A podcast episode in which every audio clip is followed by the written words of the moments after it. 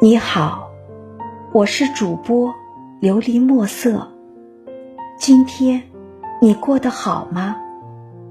每天我都会用一段声音陪你入睡。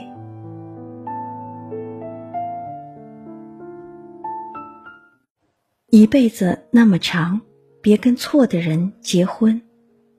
这些年，身边的朋友陆陆续续走入婚姻，我问他们。是什么原因让你决定要结婚？有的人说年纪大了该结婚了，有的人说受不住家里人的催婚，相亲对象各方面条件都挺好，就在一起了。有的人说因为怀孕了不得不结婚，但我很少听到有人说因为特别喜欢，终于。找到了那个非嫁不可的人，所以才选择结婚。中午一个人在茶水间吃便当，偶尔听到同事佳琪在楼梯口给老公打电话：“女儿马上要上小学了，我的户口要马上迁出来。我们之间的问题已经拖了一年多了，你每次都说要解决，你到底什么时候来解决一下？”佳琪在电话里说话的气焰很高，感觉整栋楼都听到她的不满和咆哮。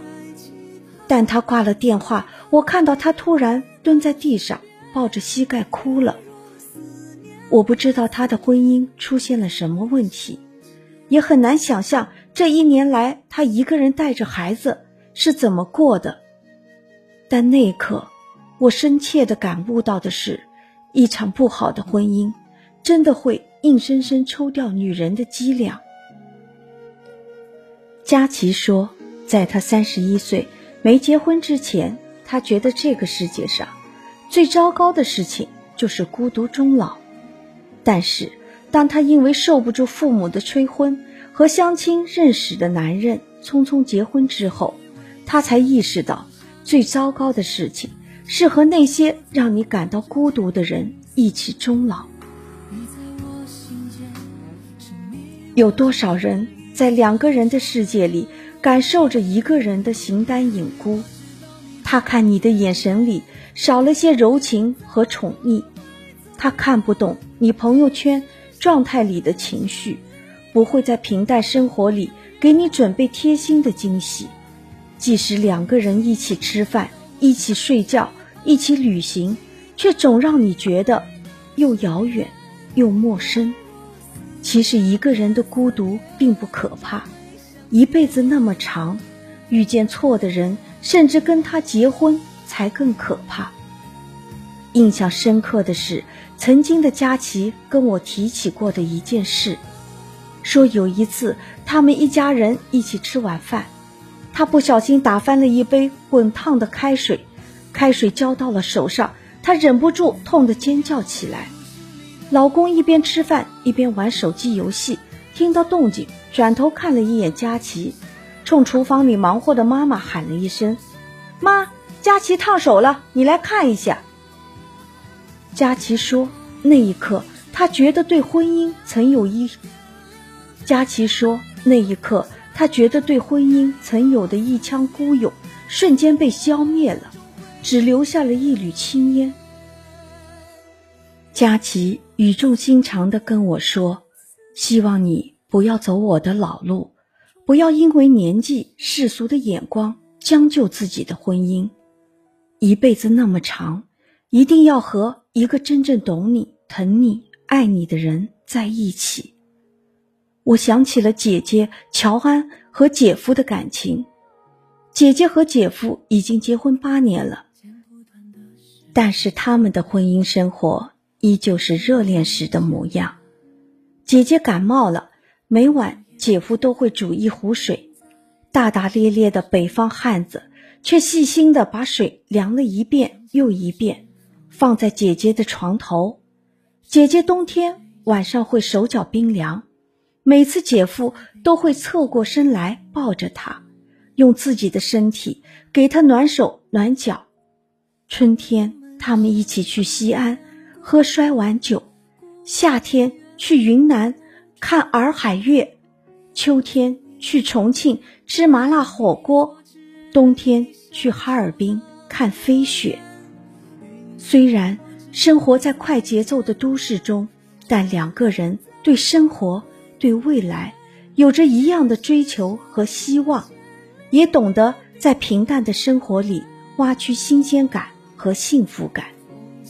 也许好的婚姻只有一个共同点，那就是两个人因为喜欢走在一起，因为相爱顺其自然的结婚。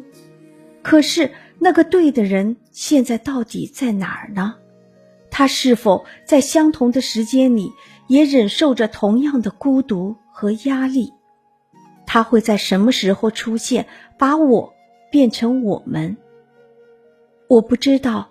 这一刻什么时候会来？但我相信这个画面一定会实现。那个人一定和你一样满心期待着，想马不停蹄的赶来和你见面。电影《胜者为王》里有一段话，我的印象特别深刻。我想送给每一个在婚姻殿堂前徘徊着。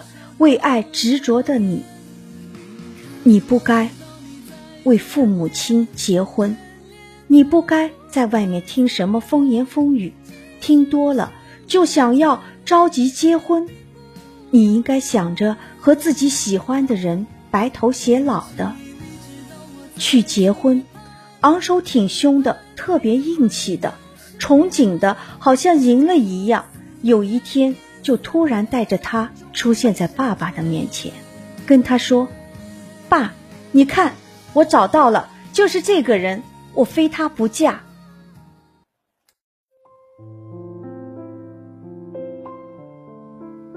听完今天的故事，祝你晚安，做个好梦，愿你好运常伴，心想事成。我是主播。琉璃墨色。